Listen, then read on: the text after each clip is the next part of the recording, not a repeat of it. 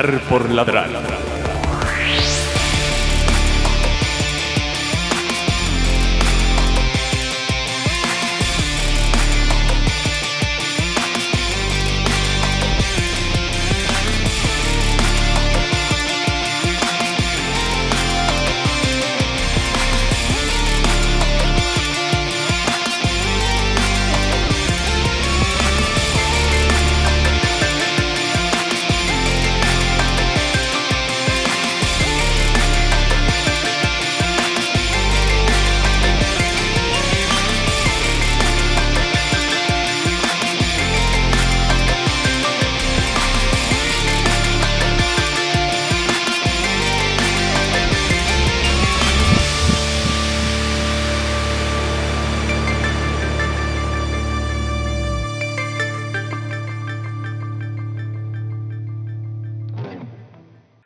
Pues nos quedamos tú y yo.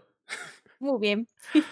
A partir de ahora ya nosotros dos nos hemos pasado el juego, la historia completa. Yo me he pasado todas las misiones secundarias, todos los encargos, todos los encargos de, le- de la policía. Yo lo he hecho todo. A mí lo único que me queda es, matar gente con katana, que disparar una granada. Misiones de estas. Cosas de estas. No, no, de las azules tampoco hay. ya me queda nada, nada más que. mía. Nada más que logros de estos de, de explota una granada cuando te la Ah. tiras, mata a tres seguidos con un revólver. Logros de Sí, estos. sí, lo- Pero lo que es misiones, historia y contrato y demás, nada. Así que podemos hablar libremente todo lo que tú quieras. Mm, Yo en esta partida soy una persona completista. Ahora bien, en este juego, como sé que aún le quedan muchísimas cosas por arreglar y siendo mi primera partida y habiéndome construido el personaje regular, porque es lo que hemos dicho antes, yo he cometido el fallo de mm, ponerme un montón de habilidades, subirme un montón de skills y sí que es verdad que me he especializado, por ejemplo, en hackeo, sigilo y un poco de pistola, pero he invertido puntos en físico y en tecnología y al final el personaje se me ha quedado cojo. Cojito. ¿Por qué digo esto? Porque quiero hacerme ya una segunda partida completándolo todo y en esta partida sí que me he dejado, me he hecho todas las misiones secundarias importantes, todas las misiones de los personajes. Es que yo vivo por las misiones de los personajes. Para mí, una historia tiene casi todo su valor en los personajes y en los momentos que, esa, que esos personajes te den a ti. Lo que me he dejado han sido algunos encargos, las misiones de pegar puñetazos y demás, no me las he hecho porque de momento no me interesa. Ujú. Y, y misiones terciarias también me he dejado. Vale, así que podemos hablar de todo perfectamente. Sí, Pues hab- hablemos de esto. Me, me estaba riendo con lo, cuando has dicho quiero empezarme la segunda partida, porque para quien no nos siga en redes, este y yo llevamos una lucha el uno contra el otro, ayudándonos en no, no empieza una partida ya, que lo tienen que arreglar, juega otros juegos, pero queremos que al final vamos a iniciarla en algún momento, la iniciaremos y le diremos, llevo ya 20 horas en la segunda partida.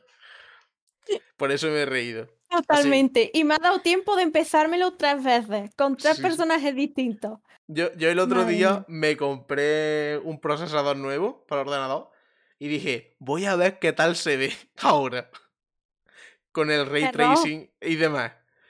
Y dije, ay madre mía, que me empiezo una ahora mismo. Pero No no, no, tenías que haberlo hecho. e- esquivé esa bala, esquivé esa bala. Así que yo voy a esperar, yo me quiero esperar unos mesecitos a que arreglen muchas cosas. Sí, haz lo Así suyo. que, bueno, empezamos con el análisis, así que vamos a hablar. Sí, yo tengo que apuntar algunas cositas, así que vamos a hablar de lo Sí, primero, es de los personajes. gracias. Qué maravilla, qué tesoro nos ha dado CD Projekt con estos personajes. Es que hago memoria y no creo que haya un personaje que me caiga más en plan, este no me sirve. sino hay personajes que me caen mal porque son tontos o gilipollas de lo que sea, pero joder, cómo están construidos los personajes, ¿eh? Hay personajes que te caen mal, pero porque están diseñados para que te caigan mal. Bueno, sí, quizá haya gente a la que le caiga mal X personaje que está diseñado para que te caiga bien o mal, aunque todos los personajes son no son totalmente buenos o malos. Son más bien grises. Hay personajes más buenos, más malvados, pero todos tienen su luz y su sombra. Eso es, eso para mí es lo mejor del mundo. Personajes que no sean muy arquetípicos, que no sean, lo he dicho bien, arquetípicos. No, sé lo que idea. Dicho. Pero si no está bien dicho, no perdonáis. Arquetípico, perdón. Que tengan matices, que sean reales, que parezca que los voy a tocar, que esté, por ejemplo, fulanito de tal. Es que no quiero decir nombres. Puedes decir personajes, puedes decir nombres, no puedes decir no me gusta cuando muere X personaje, pero. No, no. puedes decir, pues me gusta Panam. Nadie sabe quién es Panam. No. Porque mi personaje preferido es Kerry. Pues Kerry parece que lo estoy tocando aquí a mi lado de lo. Mm, eso, de lo real que me parece. Y así ya quisieras tú tocarlo. ¿Qué? Ya quisieras tú tocarlo. Ay, calla. Mentira, no sé de qué me habla, la verdad. Lo siento. sí, sí, es que te llevas totalmente razón. Son personajes que son muy reales y se sienten tan cercanos. Y el doblaje, yo creo. Tú lo has jugado en inglés. Sí. Pues no voy a decir doblaje, sino la interpretación de voz. Se ve tan real que es que parece que te están hablando a ti.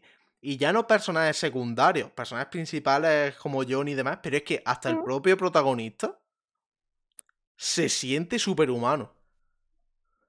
Sí, eso te quería comentar. Si tienes oportunidad de jugártelo en inglés subtitulado, yo te recomiendo que lo hagas. Porque la voz femenina, no me acuerdo ahora del nombre de la, de la actriz, tenía que habérmelo apuntado, pero bueno, eh, yo le doy un aplauso porque es una interpretación tan visceral, es una interpretación que viene de dentro. Cuando el personaje de Vi va a llorar, es que lloras tú, porque pone una voz tan temblorosa. Cuando está, exactamente, cuando está enfadada, pone una voz así más gutural. Cuando está con el personaje, con su, con su interés romántico, de repente pasa un registro muy dulce. De verdad, yo me he enamorado de la voz de esa mujer. Lo mismo que tú me recomiendas doblaje en inglés, te lo recomiendo en español porque es el primer doblaje que yo veo en un videojuego en el que en español se sientan tan bien los acentos y esas cosas que tú dices de sentimientos, de furia, de amargura, de ternura, de duda, de amenaza, es que está... Me lo voy a jugar en inglés porque me lo has recomendado y viniendo de ti me fío, pero es que en español es que es una locura y la sincronización labial que tiene con todos los idiomas, que no sé si lo sabes o lo sabéis los que no estén escuchando, pero el juego tiene una tecnología en que los labios se sincronizan con el idioma que estás oyendo. Es una locura. Yo eso no lo sabía. Está súper bien y es que se siente todo súper humano. Creo que también ayuda el hecho de que sea en primera persona. A Hmm. mí los juegos en primera persona nunca me han gustado, prefiero jugándolo en tercera, pero Aquí se agradece porque cuando veas los personajes de cerca. Exacto, ve a los personajes de cerca y, también sientes muchísimo más la voz. Parece que estás hablando tú. Eh, la voz mm, de. ¿Lo has jugado con auriculares? Sí, claro. Se nota mucho cuando en una conversación a dos bandas, a, tres, a dos más bandas, por dónde te están hablando. Cuando hay varias gente, si tú estás mirando a personaje que te esté hablando de frente, lo escuchas de frente. Pero si hay alguien hablándote por detrás, que esté pasando por detrás diciéndote algo, se nota súper bien. Sí, te das la vuelta como diciendo, se, nota súper inmersivo. Mm, totalmente. Y, con los personajes secundarios igual. Y los mm. principales. No hay ninguna interpretación con la que yo haya dicho, mediocre. No, no, súper bien escogidas las voces y un trabajazo los actores de voz. De verdad, chapó. Mm, el otro día me pasaron un clip por Twitter de Regina, que claro, te acerca al personaje y decía, ¡eh, apártate de aquí! Pero le daba justo a hablar, decía, oye, V, pues no sé, de una forma más calmada. Y me decían, esto es un buen doblaje. Y yo digo, tío, si es un buen doblaje. La te has puesto cerca, se ha sentido amenazada y le ha salido esa línea de diálogo automática. Luego le ha dado a hablar con ella seguidamente si que acabe y te ha salido la otra línea de diálogo normal. No es que esté mal doblada, es que ha hecho dos acciones totalmente diferentes al lado de un personaje. Que a lo mejor se ha, se ha bugueado lo que sea, no lo sé, pero doblar está bien. Es que no hay ningún personaje que diga, como tú has dicho, uff, se le nota. Es que todo. Es que hay voces como. en- yo te hablo en español para que la gente que nos escuche. La de Batman. La de. Christian iba Bale, La de Christian Bale. bueno, en español. que, que es Claudio Serrano. La de. Que no me sale. El, el Nick Furia en Los Vengadores. Samuel L. Jackson en español, que es el padre de Michelle Jenner, que no me acuerdo ahora del nombre. Ah, Hay un mon- bueno, también se apellida Jenner, pero no me acuerdo el nombre. No, sí, sí, su apellido es Jenner, pero no me acuerdo del nombre. Y hay muchos actores famosos que dicen, uy, este me suena, uy, este me suena. Y son actores súper famosos de voz que dicen, madre mía, cómo toda esta gente está metida en este juego. Es que eh, de, eh, mm, de este Edison el padre de Michelle Jenner. Y es que dices, madre mía, es que se come la pantalla ese tío. Es que Es que ese está súper- personaje se come la pantalla también en inglés. Incluso sin hablar también se come la pantalla. Es que es impresionante. Pues Mm. pasando ya un poquito de los personajes que ya hemos admirado, los buenos que son y los magníficos que son, pasamos un poquito a hablar de las historias secundarias y que CD Projekt lo ha vuelto a hacer y ha vuelto a hacer historias secundarias casi mejores que las misiones principales.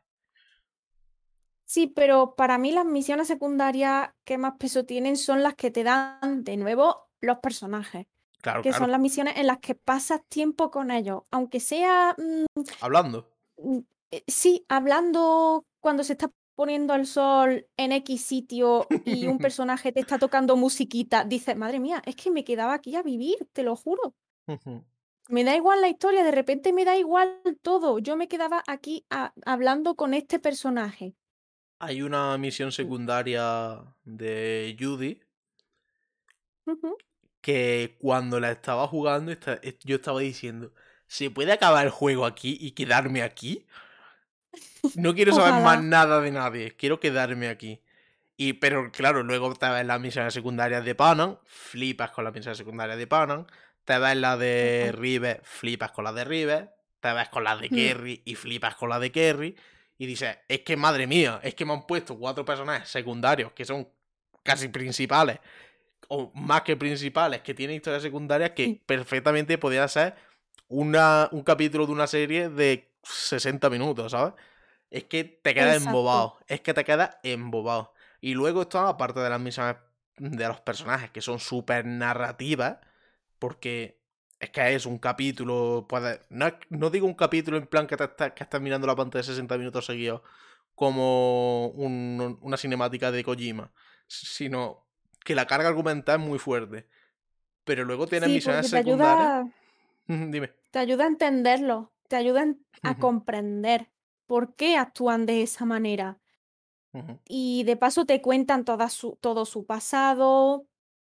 Mm, es, es una delicia. Para mí el encanto de un juego, obviamente para gustos colores, ¿no? Pero yo los juegos no los juego por el gameplay. Me da un poco igual, los juego por, por la historia, por la narrativa.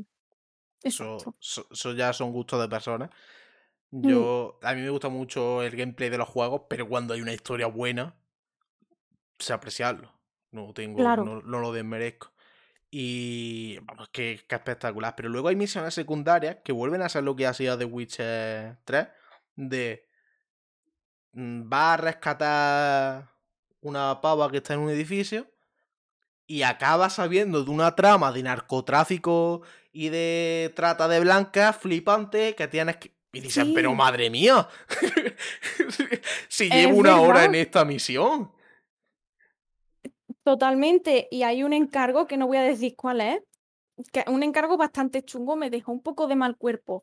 Si haces ese encargo antes de una misión principal bastante importante, em, te la facilita bastante. Uy, pues yo luego quiero que me lo digas, lo voy a apuntar aquí. Sí, luego, que no son misiones secundarias de Chichinabo, al menos la mayoría. Incluso los encargos, los encargos pequeñitos Sí, sí. también tienen su historia, por pequeñita que sea.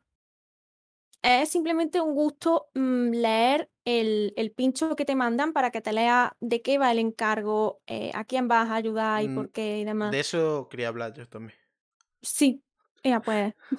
Tema, ahora que has mencionado los pinchos, yo agradezco los pinchos de necesitamos que rescate a esta persona. Bueno, pues leo el pincho, esta persona es esta, no sé qué, no sé cuánto, ha hecho esto, esto, esto y esto, para que tú tengas información sobre lo que estás haciendo, ¿no? Pero luego, la cantidad de pinchos que hay en el mundo, que es que no es que sean tres líneas, ni cuatro, ni siete, es que son textos de estar leyendo cinco minutos y dices, pero vamos a ver. ¿Esto a quién se le ocurre? Yo no puedo con eso. Yo creo que lo comenté cuando hicimos tu entrevista, de que yo esa parte de un libro y te tienes que leer el libro. Ah, Y yo, yo, yo creo que eso es abusivo. Yo creo que es una cosa que pero madre eso mía. lo, eso lo comentamos cuando estábamos hablando del Skyrim. Sí. Aquí no se llega al nivel del Skyrim. No, no, en no, el Skyrim hay página y página. Aquí No te tanto, tiras leyendo un pero- pincho. Pero a mí me hago. Vamos, yo es que tengo pinchos sin leer. Yo sé, 100 pinchos sin leer. Porque hay pinchos interesantes. Porque en las primeras misiones cogí un pincho que leí que te explicaba la historia de 2023 y todo lo que pasó con Arasaka y demás. O sea, hostia, pues me acabo de enterar de lo que pasó, no porque me lo diga el juego a través de una cinemática o alguien diciéndomelo, sino a través de un pincho. Pero luego hay pinchos de Cyberpilling y dices, pero vamos a ver. Cyberpelingui. Sí, sí, hay pinchos que te ofrecen prostitutas. Y dices, pero vamos a ver, No, tío. gracias. Yo no consumo eso. Y me has- Madre mía. a mí me saturó ese nivel de. Que luego tiene que haber pinchos súper interesantes, pero yo dije, mira, paso de leerlos, los voy a coger, porque yo si veo algo brillando lo tengo que coger, pero. Pero no puedo. Así que ya hablando de las misiones secundarias, hemos hablado de los encargos y hablemos de todo lo que hay que hacer en el, en el mundo abierto de Cyberpunk, que aunque son much- parecen que son muchas cosas, pero luego no son tantas. Que creo que es uno de los fallos que se le achaca al juego. Porque rescate de personas, matar a personas, robo de datos o infectar ordenadores. Creo que no hay más nada. Eh, Robar coches. no. Y sí, guau, qué, qué guay lo de robar coches. O secuestro. Eh, Al fin y al cabo es robar algo, ¿no? sí, Aparte pero de eso, no hay más nada. que- ¿no? Eh, no, ya te digo que yo todos los encargos no me los he terminado, pero he jugado la mayoría y sí, Es que yo creo que, que ¡Ay, saque a- Cyber Psycho! Ah, bueno, bueno, sí, la mía. misión. Pero yo eso más que encargo, creo que es misión secundaria del personaje de Regina. Que no, no es spoiler Sí. porque sales del piso la primera vez y ya te está Regina diciendo, necesito que hagas esto. Y en el primer teaser de hace ocho años, la Mm, protagonista oh, es una ex Cyber Psycho. Sí. Buah, cuan- aparece en una misión terciaria, sí, eh, en un es sitio en una tienda. Es flipante cuando. Yo me pasé esa misión. Y justo cuando me estaba saliendo de la tienda, después de resolver el problema, estaba la pava hablando. Y no sé, me paré a escucharla. Y dije, uy, esta tiene un trasfondo. Y hablé con ella, me salía en línea de diálogo. Y digo, uy, esta está fatal de la cabeza, esta, está no, esta no está muy bien. Y cuando al otro día pones el tweet de la chica que sale en el teaser de Cyberpunk hace no sé cuántos años, que es una Cyber Psycho, es esta pava en esta misión. Y dije, madre mía de mi vida. Y flipé, flipé, flipé. Está súper bien construido. Eso está súper bien construido. Luego, los Cyber Psycho, pues creo que el gran problema que tienen es que están mega bugueados. Sí, sí, hay una Cyber Psycho que directamente deja de atacarte, se queda congelada. No sé si a ti te ha pasado. No es que sea Pero- una, es que son, o son todos, es que tienen comportamientos que ya no es de los Cyber Psycho, que es otro de los temas, que es la IA, que es que está rota. La inteligencia Sí. artificial, que para quien no lo sepa es la inteligencia de los muñecos que no son personas, decir, que no eres tú, cómo actúa en el mundo cuando tú no estás interfiriendo. Pues la de muchos enemigos está rota. No se cubre, no te disparan, te disparan cuando no te están viendo. Los ciberpsicópatas en concreto no, casi no puedes matarlo a sigilo porque cuando estás cerca ya es y van a por ti Sí, está muy roto. Así que yo creo que una de las mm, Yo creo que es una misión secundaria muy interesante por todo el tema de qué es el Cyber Psycho y por qué les pasa y demás, y sus historias que salen en los pinchos y demás. Pero luego que creo que es muy poco disfrutable porque aparte de liarte a tiros con ellos hasta matarlos o dejarlos noqueados, no puedes hacer nada. Así que No. creo que que es una parte bastante eh, rota del juego. Mm, Sí, yo no te puedo decir mucho en cuanto a la Cyber Psycho porque no me he pasado ni la mitad, no puedo, me, me dan ganas de coger el ordenador y tirarlo por la ventana porque está muy tocho y yo simplemente quería pasarme el juego y ya. Pero sí, he notado que tienen unos comportamientos súper raros. Y con Mm. los enemigos en general, sí que me ha pasado que me han detectado demasiado rápido. O no te detectan estás de frente de ellos. también, o está simplemente dando vueltas, bail- bailando la Macarena a su lado y dice, oye, pero mírame que estoy aquí. Y no, y no te ven. No, no, está muy Bueno, rota. que lo arreglen. Sí. Tienen tiempo para arreglarlo. no creo que sea una cosa fácil de arreglar, pero lo van a arreglar y más o menos se va a quedar bien. Sí, Luego ya hemos hablado de que eso, que le faltan los encargos un poquito de variedad. Que esto también se puede arreglar en con DLSS, con, claro. con expansiones o simplemente se queda así. Y no es que esté mal, pero se hace un poco. Bueno, sí, voy a robar un pincho, voy a no sé qué, no sé cuánto, se hace monótono y podría tener un poquito más variedad. Es un punto flaco que tiene, pero tampoco es nada del otro mundo. No, llega un momento en el que dices, ¿para qué voy a hacer misiones de estas si ya voy tochísima de nivel? Hmm. Tiene más sentido al principio, que necesitas necesitas subir porque eres un, Sí, si no eres completista, la mayoría de las cosas estas no las haces. No, pero merece la pena nada más que por conocer un poquito sobre Sí, la claro, claro. Que te dan. Claro, pero mucha gente, una de, los- de las cosas que a mí me corroía y me corroen por dentro sobre la crítica a Cyberpunk es la gente que te dice, Buah, es que la historia me la he pasado en 35 horas y es súper simple. Joder, no te jodes si es que te has pasado la historia sin subir casi de nivel. Pues no has explorado la mitad de la ciudad, no te has enterado de todas las historias que tienen, no tienes un montón de contexto. Las historias de los personajes que hemos hablado antes no las has hecho. Exacto. Es que si te pasa la misión principal, que al 10% del juego. exacto. Si solamente te juegas la principal, Es que te sin jugarte la secundaria y las de exactamente, te pierdes, te pierdes finales, eso para empezar. Hmm. Porque si no haces la secundaria de los personajes, de algunos, te pierdes finales y no tienes la oportunidad de obtener un final realmente bueno. Eso por un lado. Te pierdes simplemente conocer la, la ciudad, que es verdad que podría tener un poquito más de vida, como ha dicho antes Pedro,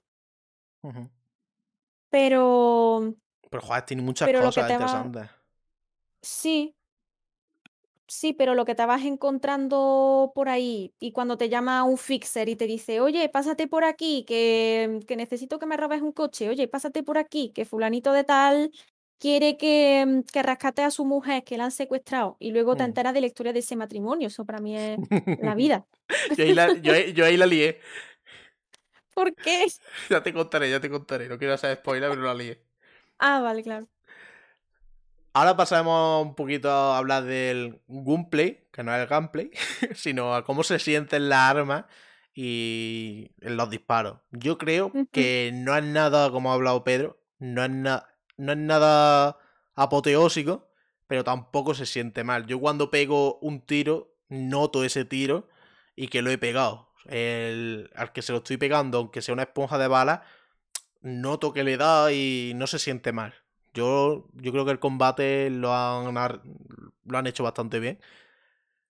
Y se siente, para mí se siente satisfactorio. No sé a ti qué te habrá parecido. Sí, a mí no me parece, no me parece malo, es normalito. Hmm. Mm, yo tengo que destacar, sí que es verdad, el hackeo está muy bien, porque si te pillas un buen cyberware, eh, que es el sistema operativo en el que te vas metiendo tus modificaciones y te vas metiendo distintas, distintas funciones que puedes hacer, como por ejemplo hacer que un personaje tenga una especie de ataque al corazón para poder dejarlo inconsciente, para así evitarte peleas. Eso sí me ha gustado bastante cómo funciona. El hackeo. Yo, cre- Em, yo creo que. es que, claro, voy recordando cosas conforme vamos hablando. Es que también se criticó mucho de que.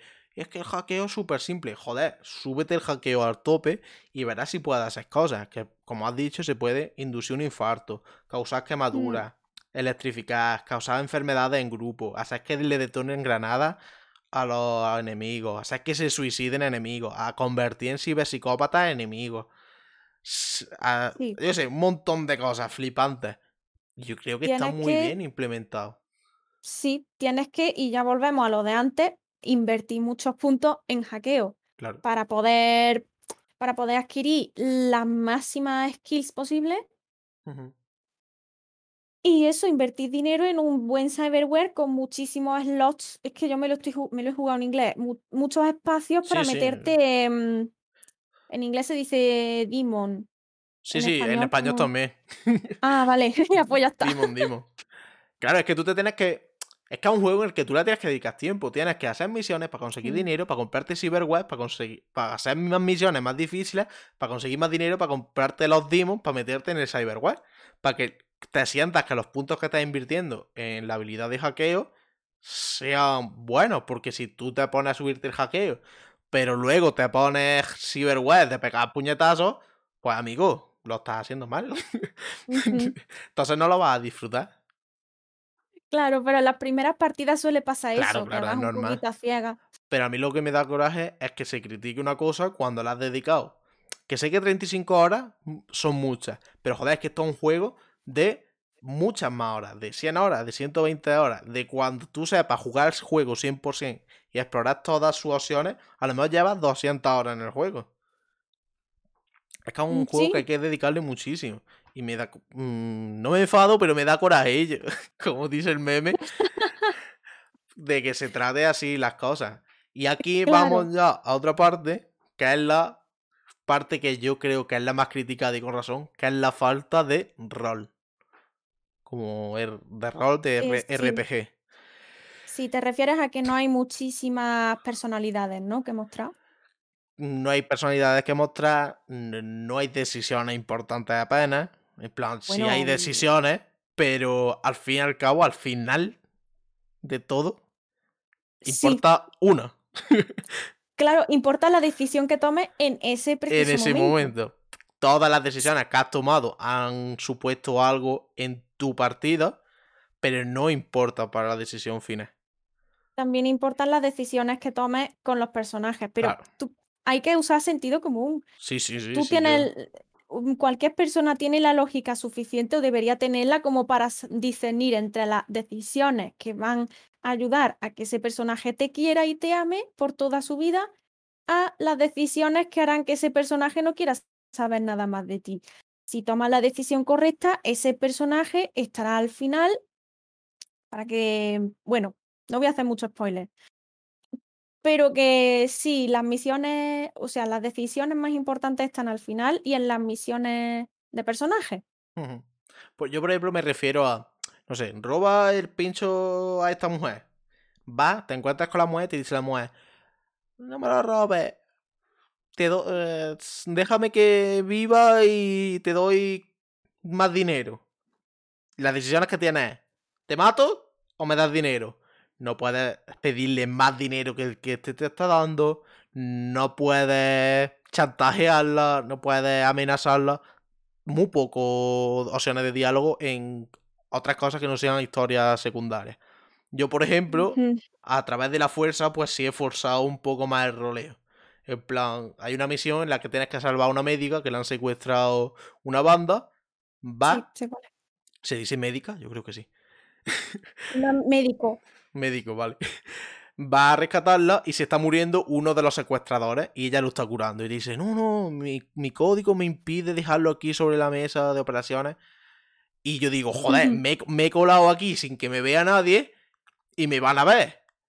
No puedes salvarlo. Le digo, no, no, nos tenemos que ir. Y me dice, no, no, tengo que salvarlo. ¿Qué hice yo? Le pegué un tiro al tío en la cabeza y me, y me la llevé. Y la tía, la han matado, no sé qué, no sé cuánto. Y digo, que me da igual. Eso para mí es, una, es roleo, porque yo he roleado como, como yo creía que tenía que rolear. Pero no me daba la opción de el juego, sino que yo la he tenido que tomar por la fuerza. Entonces no sé hasta qué punto Sí. ellos querían que nosotros forzásemos ese roleo o que artificialmente ha salido. Yo me tiro más por lo, por la segunda opción que acabas de dar, que por la fuerza. Hmm. Creo que Porque- CD Projekt Red quería mostrar un par de personalidades o tres personalidades como mucho a la hora de, de los diálogos, de cómo te relacionas tú con la gente, pero tampoco tienen mucha Mucho más. diferencia. Hay una, una respuesta que es más amable y una respuesta que es más brusca. Pero aparte de eso, Mm, un poquito. no. Y luego en las misiones, que tú dices que quieres tener más opciones para, para hacer según qué cosas, ¿no? Mm, Ya sea diplomáticamente o por la fuerza o tomar una decisión que no te la imponga el juego, ¿no?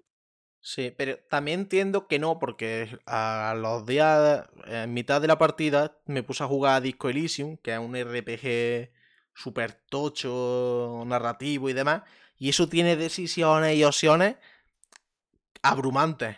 Y dije, vale, ¿qué queremos? ¿Esto o lo de Cyberpunk? Y yo creo que lo que tiene Disco Elysium no se puede meter en Cyberpunk, porque a los tres días la gente dejaba de jugar al juego. Sí, porque es que si no sería ya abrumante. Hmm, Yo creo que tiene. Le falta un poquito para mi gusto. Pero. Yo creo que está bien en su justa medida. No, no creo que mucho más sea necesario. Porque si no, mucha gente lo, lo tiraría al suelo el juego. Diría, esto no es para mí. Porque existen Sí. muchísimos juegos de rol. Como son Dragon Age, eh, los Divinity, los Pillars of Eternity, Tyrannity que son juegos de rol y que no tienen tanta fama porque son juegos de rol y la gente no quiere leer un texto para saber qué decisión tomar. La gente quiere que le des tres líneas de diálogo y ya está. Exactamente, vivimos en la era del consumo rápido. Exactamente. A mí no me ha supuesto mucho problema porque, como ya te he dicho, le doy más peso a otros elementos del juego. Mm, No, a mi problema, lo que es que más no me haya gustado, ¿no? Solo que digo, ay, pues aquí estaría bien poder pedirle más dinero. Decirle, pues no, pues dame, si me va a dar 5.000, pues dame 10.000. Sí, y quedar en 7500. Pero no. Simplemente me dijo, si me salvas te doy 5000. Y dije, sí, me dio los 5000 y la maté. Y cobré lo de ella y, y lo del Fise. Entonces salí ganando. Así que por ahí. vale, vale. Por eso digo que forzado el roleo. En plan, te he engañado a ti y ya está. Exacto. Sí, bueno, puedes engañar a un par de personajes, pero ya está, no pasa nada. El siguiente tema que quería tocar es la falta de personalización que hay en todo. En absolutamente todo. Desde el aspecto físico de tu personaje, coches, apartamentos, ropa, armas. Que sí, que puedes tener mucha ropa y muchas armas. Pero si es rosa con los puños dorados, es rosa con los puños dorados. No puedes comprar una SU de ese mismo modelo. Pero tú te puedes craftear armas y te puedes craftear ropa también, ¿no? Tú eliges Sí. un prototipo de top, Pero- por ejemplo, de pantalones. Pero no eliges el aspecto. Mm, vale, vale. Por ejemplo, mm, la chaqueta de, de Johnny, la de Sí. Samurai que sale en el tráiler, ojo, spoiler, todo el mundo sabía que la podíamos llevar porque sale en el tráiler. Exacto. Es del color que es. Que como soy daltónico no sé qué color es, si es marrón, yo qué sé. Pero es del color Eh, que es. No ah, sé, sí. no sé, de un color. es del color que es. Y no puedes personalizarla. Joder, pues a mí me gustaría que fuese amarilla. Pues no puedes. Sé que existen varios modelos del mismo pantalón en diferentes colores, creo. O de la misma camiseta, pero tienes que buscarlo y no puedes tú crearlo o en la misma tienda. Joder, que yo voy al Sara y veo una camiseta y digo, ¿la tienes en rojo? Y me dice, pues sí, aquí está rojo. Que esa opción no Sí. hay. Opciones de Sí, de armas tampoco hay. Joder, ¿yo por qué no puedo personalizar mi arma que tenga la empuñadura dorada? No sé, es que son Ujú. tonterías, son tonterías al fin y al cabo, pero que le dan un toquito más de, de profundidad al juego. Ya, creo yo. puede ser porque se han centrado sobre todo en personalizarte em, tu cara y tu pelo. Y, ya ahí está. se acaba. Porque sí que te quedan eh, fotos Guapísimo. mm, de la leche. El mejor modo foto que he visto yo en mi vida, ¿eh? Sí, sí. Aunque no te puedas poner un personaje que tenga sobrepeso, un personaje bajito, no. Pero en fin, Impresionante el modo foto. menos da, menos da una pie. Sí. Yo creo que esto lo van a meter. enteras, Hmm. partidas enteras con modo foto. Me apetece, no me apetece jugar Cyberpunk, me apetece hacer fotos. Hoy, modo fotógrafo, sí, sí, el modo foto es una locura. Y yo creo que esto lo meterá cosas de personalización de coches, de motos y, de ropa. Yo creo que lo meterá en, en futuras actualizaciones o DLCs. Porque una cosa que a mí me ha molestado muchísimo, pero muchísimo es muchísimo, es ir por la calle, arribarme una puerta y me ponga cerrado. Cerrado no. Si la puedo abrir, me dices cómo la abro. Pero si no la puedo abrir, no me digas cerrado.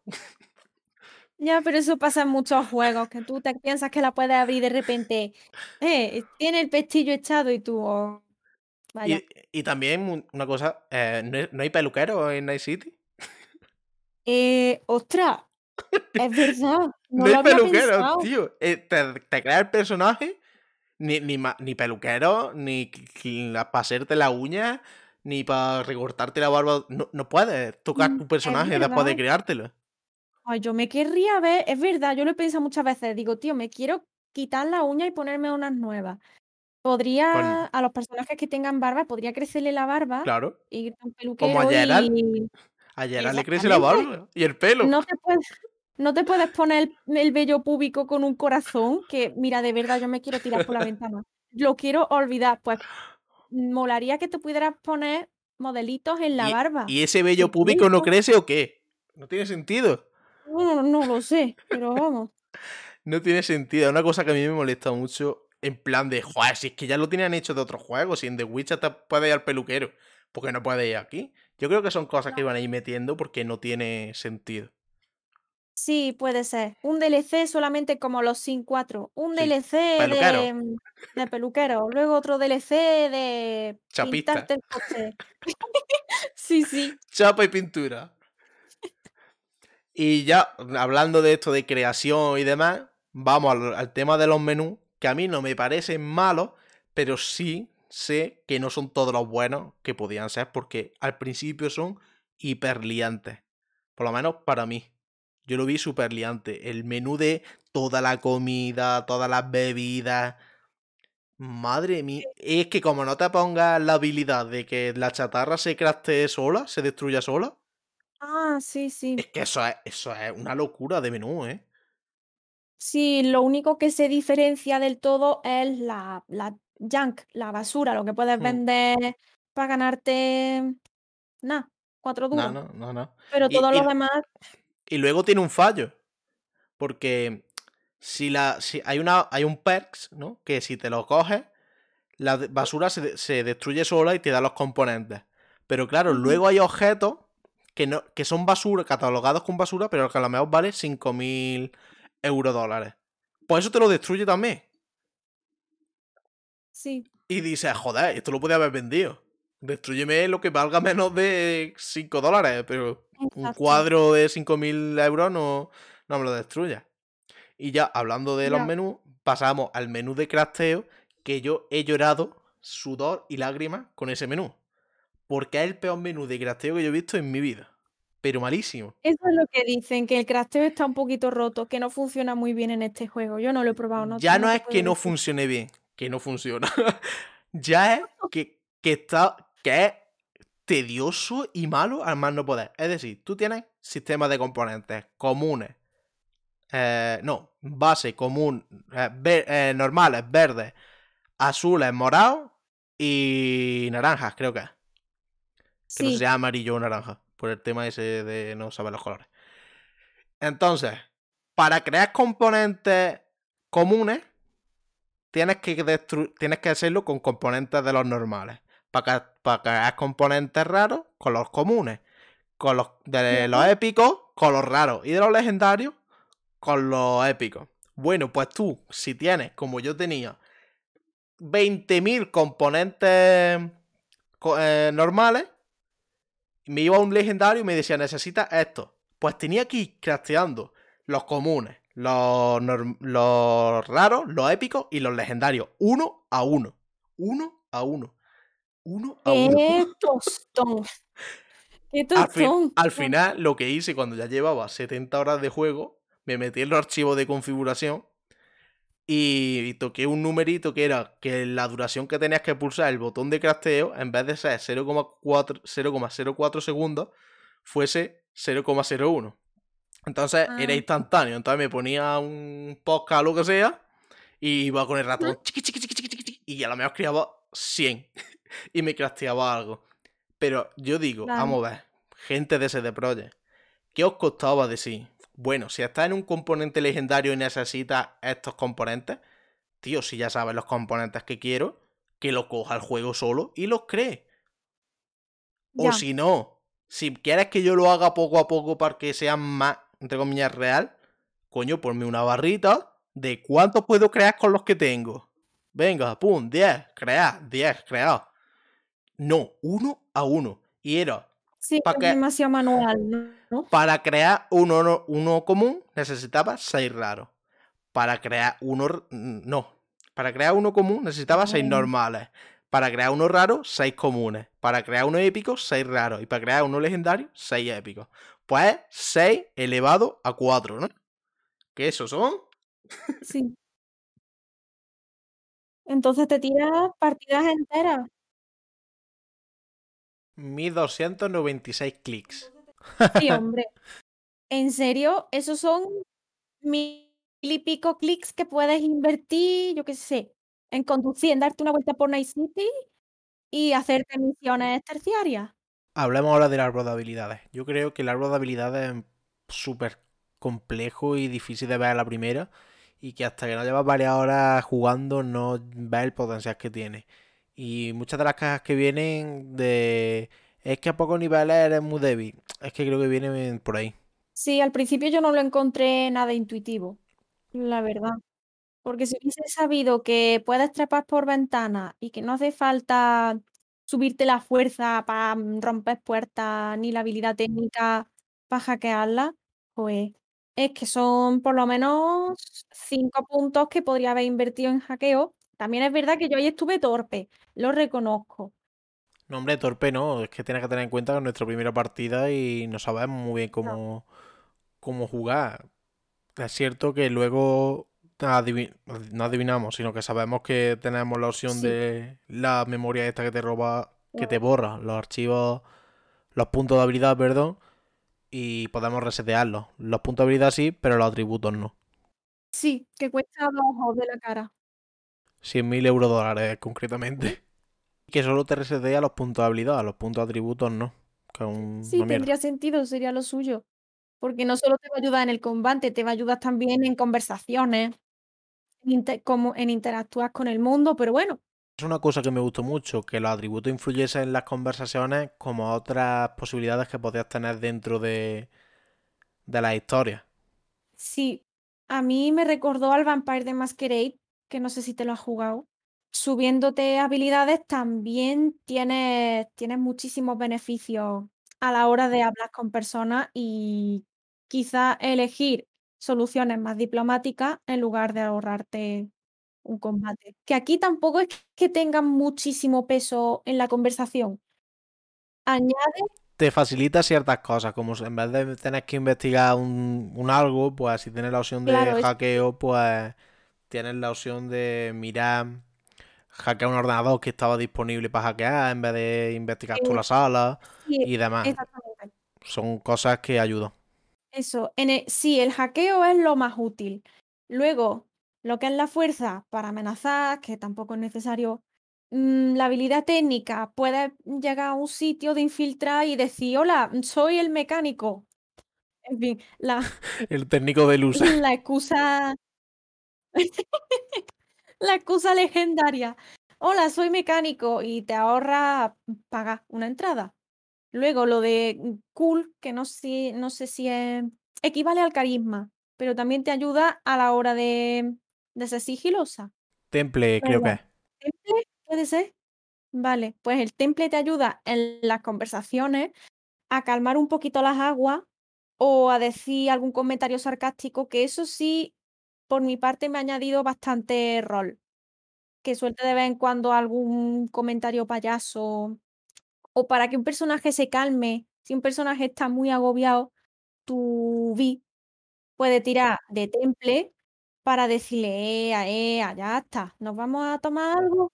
Y luego está el sistema de estadísticas que estaba completamente roto. Te pusiesen los mobs que te pusiesen, mm, te daba el número que quisiese y nunca, nunca era el exacto. Yo tenía 300 de daño crítico y luego en las estadísticas me salía que tenía 120 y luego tenía muchas cosas con números desorbitados que no correspondía y la verdad es que te tiras farmeando o construyendo una hora para que luego no se corresponda y la verdad es que era una, una mierda. Las estadísticas están completamente rotas. Ujú. Yo he pasado totalmente, bueno, totalmente no, pero que lo he obviado. Me cogía el arma con más DPS y a correr, porque todo lo demás me parecía un gasto de tiempo. No estaba dispuesta yo a investigar. Del apartado gráfico, que yo creo que a mí me- yo el juego lo he visto bestial, me ha ido genial y creo que a un portento gráfico a día de hoy, la verdad. Sí, no, no tiene muchísimas frames por segundo. No me paraba a mirarlas, pero no, no es una fluidez de la leche. Aún así, lo juego tranquila y a gusto. He jugado todo a alto, a 60 frames por segundo y demás y se ve genial. Y además ahora con el procesador que me compré nuevo, pues lo veo todo todavía mejor con el ray tracing. Y la verdad es que se disfruta muchísimo. Yo creo que a día de hoy, junto a Red Dead Redemption 2, es uno de los mejores juegos que mejor se ve. Y poco más que decir, que es un portento gráfico y nada más. Tema del sonido, lo que es música ambiente y demás, yo creo que está muy bien conseguido. No es nada que destaque, Sí. pero está muy bien. Com- compensa, está de acuerdo con todo, no sobresale en nada, pero tampoco está mal del todo. Sí, yo lo veo, lo veo compensado, sí. Y a mí el tema música, pues creo que es un 10 sobre Bueno. 10, porque es que es una obra maestra lo que han hecho con la música. Para mí el tema música es un 100 sobre 10. Es que es una pasada. La banda sonora tiene que ser buena. Tiene que ser buena en un juego, al menos para mí, porque soy una intensita de la música. Y es que juegan tan bien con la banda sonora y con la interacción con el mundo y con los personajes. Lo han hecho mm, de 10. El tema de Johnny, no sé si, Sí, sí, es la no hostia, sé me si lo encanta, es un temón. Es, es una maravilla, le añade toda la carga emocional que deberían de tener esas escenas. En eso CD Projekt Red siempre han sido muy buenos porque en el Witcher 3 también había una pedazo de banda sonora Le, le, le, y lloraba. La Shakira estaba por ahí. Y aparte de la música que hay dentro del juego y original soundtrack esta, está la música de la radio, que es que forma parte del juego. Es decir, Ah, sí. eh, Samurai existe dentro del juego, que es la banda de Johnny Silverhand, y hay gente que lleva sus camisetas y demás, y está guapísimo. Ujú. Y luego te escuchas la, Sí. la parte de las capopes y luego las vas en una misión y flipas. Es que es una cosa que me parece No. increíble. Te ponen una emisora, existe un grupo, va a un concierto del grupo y están ahí. Es súper bueno, tío. Exactamente, la Ass Cracks. A mí esa canción no me gustaba, me empezó a gustar cuando hice la misión de las Ass Cracks. Y digo, ay, mira, mis amiguitas. Y además, mm, es que merece muchísimo la pena ir conduciendo con el coche mm, por la noche, volviendo a casa, oyendo a cualquier sitio, da igual, y escuchándote la banda sonora, admirando la ciudad, los rascacielos. Eso es una maravilla. Y el requetón del Cyberpunk, que es que a mí en la vida real el requetón, bueno, lo puedo bailar, pero el requetón de aquí es que lo perreo hasta el suelo, vamos. Aunque algunas letras sean muy denigrantes, madre mía, horrible, pero Y hablando de conducir el coche por la ciudad, hablamos del sistema de conducción. Yo no sé qué opinas tú, pero yo, uff, mamita. hombre, es muy simplón. Es muy simplón. No sé cómo serán juegos como GTA. A lo mejor en GTA o en otros juegos es bastante más complejo. Yo creo que los coches y las motos se van demasiado, la verdad. Y depende, depende del tipo de coche que te cojas. Si te, si te coges un deportivo ahí totocho que tiene un montón de velocidad, pero tienes que tener cuidado porque si no mm, te vas para Cuenca y te lleva el coche a ti, no lo llevas tú. Claro, porque es que no sé si has hecho la misión de la camarera de, de la ¿La Afterlife. misión de la camarera? Sí, la de la Afterlife. ¿Cómo se llamaba? De la after- Ah, no, no, esa no. No, porque es de carreras Mm, de coche y no me interesa. ¿Cómo era? ¿Cómo era la camarera esta? Claire, Eso, Claire, coño, que no me acordaba. Yo sé que ese es el único personaje que es trans. El único. Sí, y yo creo que está bastante bien llevado, porque en su misión, que es una misión de personajes secundarios y demás, creo que lo tratan bastante bien. Es una lástima que sea el único, pero está muy bien llevado. Sí, pienso que podría haber muchísima más representación, porque casi todos los personajes que te encuentras son cisgénero, super binario, excepto esta muchacha. Y, pero lo que sí me gusta. Yo creo que hay alguna eh, representación sexual. Sí, pero en cuanto a sexualidad, tienes dos, dos homosexuales y dos heterosexuales. ¿Dónde estamos los bisexuales? Los bisexuales somos. Los bisexuales somos persianas también. Persiana. Pero bueno, en cuanto a Claire, que me ha gustado que su historia no gira en torno a que es trans. Porque en la cultura, popular, en las películas, en las series, siempre tenemos al típico amigo negro, por ejemplo, o la típica amiga negra que está ahí solamente para, para ayudar a la protagonista, para hacer que la protagonista o el protagonista brille y toda su historia eh, gira en torno a su, mm, a su drama, ¿no? Que parece que su única identidad es ser transexual, como si las personas transexuales o racializadas solamente fueran transexuales y racializadas ya- y ya está, sin más profundidad. Ese es su único problema. Exactamente. Y lo, que me gusta, lo que me gusta de aquí es que está muy bien que, que sea, que hayan metido representación. Podrían haber metido mucha más, Sí. pero bueno, al menos el personaje de Claire mm, es una persona compleja, como cualquier persona cis. Pues yo en esa misión la, la cagué también, Madre mía, pero ¿cómo la cagan en la misión de, de conducir? pues por cosas de conducir, ya lo verás cuando la juegues, ya lo hablaremos. Bueno, yo creo que ya hemos tratado todo lo que tengo aquí apuntado. ¿Tú quieres tratar algo en concreto, algo que se te ocurra, que tengas por ahí apuntado? Mm, no, hemos cubierto, hemos cubierto todos los puntos. Yo quería recalcar el papel de Keanu, porque, en fin, es Keanu Reeves y está estupendo. Hace Es que yo creo que al principio te cae un poquito más a todo el mundo, ¿eh? hombre, es que el personaje es un, es un capullo. Pero luego, si haces, y si haces las cosas bien, indagas un poquito en su pasado, sí, pero en cuanto a interpretación, es que Keanu Reeves ya es un- es un pedazo de actor. Y lo han caracterizado muy, muy, muy bien. Y aparte de eso, no, la banda sonora, que también la hemos visto. Yo solo quería decir que ojalá se hubiese movido un poquito más de la, mm, de la narrativa de señores cachas pegando tiros y que haya prostitutas y que sea un servicio súper normalizado en lugar de luchar contra la abolición Exactamente, que sería lo Cyberpunk 100%, pero bueno, está basado en un juego de, los, de rol de los 80 y poco más. Ya está, no tengo nada. Pues yo lo que quiero deciros es que lo jugáis dentro de un tiempo, pero que lo jugáis si le vais a echar muchas horas. Si le vais a echar pocas horas no merece la pena porque la historia principal es buena, pero no es nada que te cambie la mente.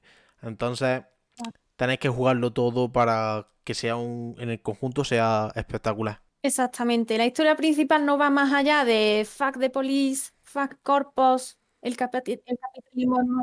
Exactamente, que eso ya lo sabemos, señor. Algunos no. Pero es lo que tú dices. Eh, Bueno, porque no lo quieren ver. Y eh, totalmente coincido contigo, es un juego al que le tienes que dedicar horas. Si solamente te pasas la principal en 20 horas, 30 horas, no has descubierto nada. ni- Porque si no, lo que ves es una película de 20 horas. Sí, una película de señores cachas tirando tiros. A mí me da curiosidad por saber cuántas horas le has echado tú a tu primera partida. Pues aquí lo tengo, o- 85 horas y 39 minutos. Y me que yo me explayo muchísimo, me a lo mejor me tiro pues 10 minutos intentando hacer unas cuantas fotos, luego dedico una partida a leer pinchos que tengo pendientes, que no me los he leído todos, eso sí.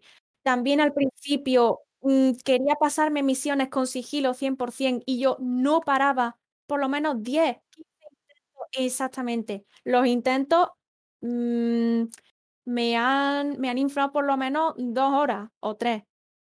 Porque, como que me llamo Esther Martín Olin, me saco esta misión con sigilo, aunque no sea obligatorio, pero lo tengo que hacer. Mi experiencia ha sido buena. La mayoría de bugs que me he encontrado han sido gráficos. Que mm, lo que es la vegetación se ha superpuesto, sobre todo en las Badlands, la vegetación lejana se ha superpuesto a las texturas que están más cerca. Tengo árboles em, delante de un coche, cuando los árboles están un kilómetro más para allá.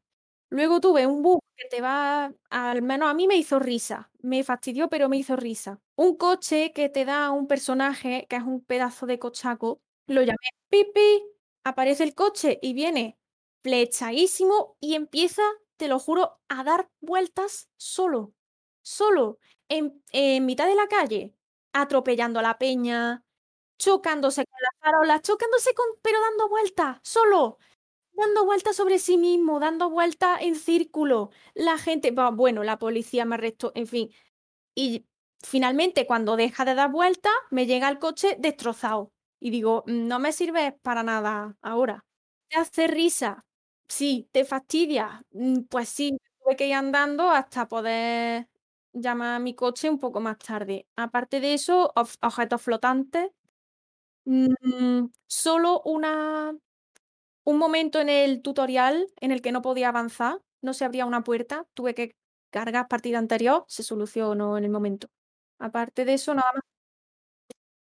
Bueno, yo te quería hacer la pregunta de cuántas veces te ha atropellado una moto o un coche a la que tú hayas llamado, que sea tuyo. Eh, de 5 a 10 veces, digamos que 7 veces.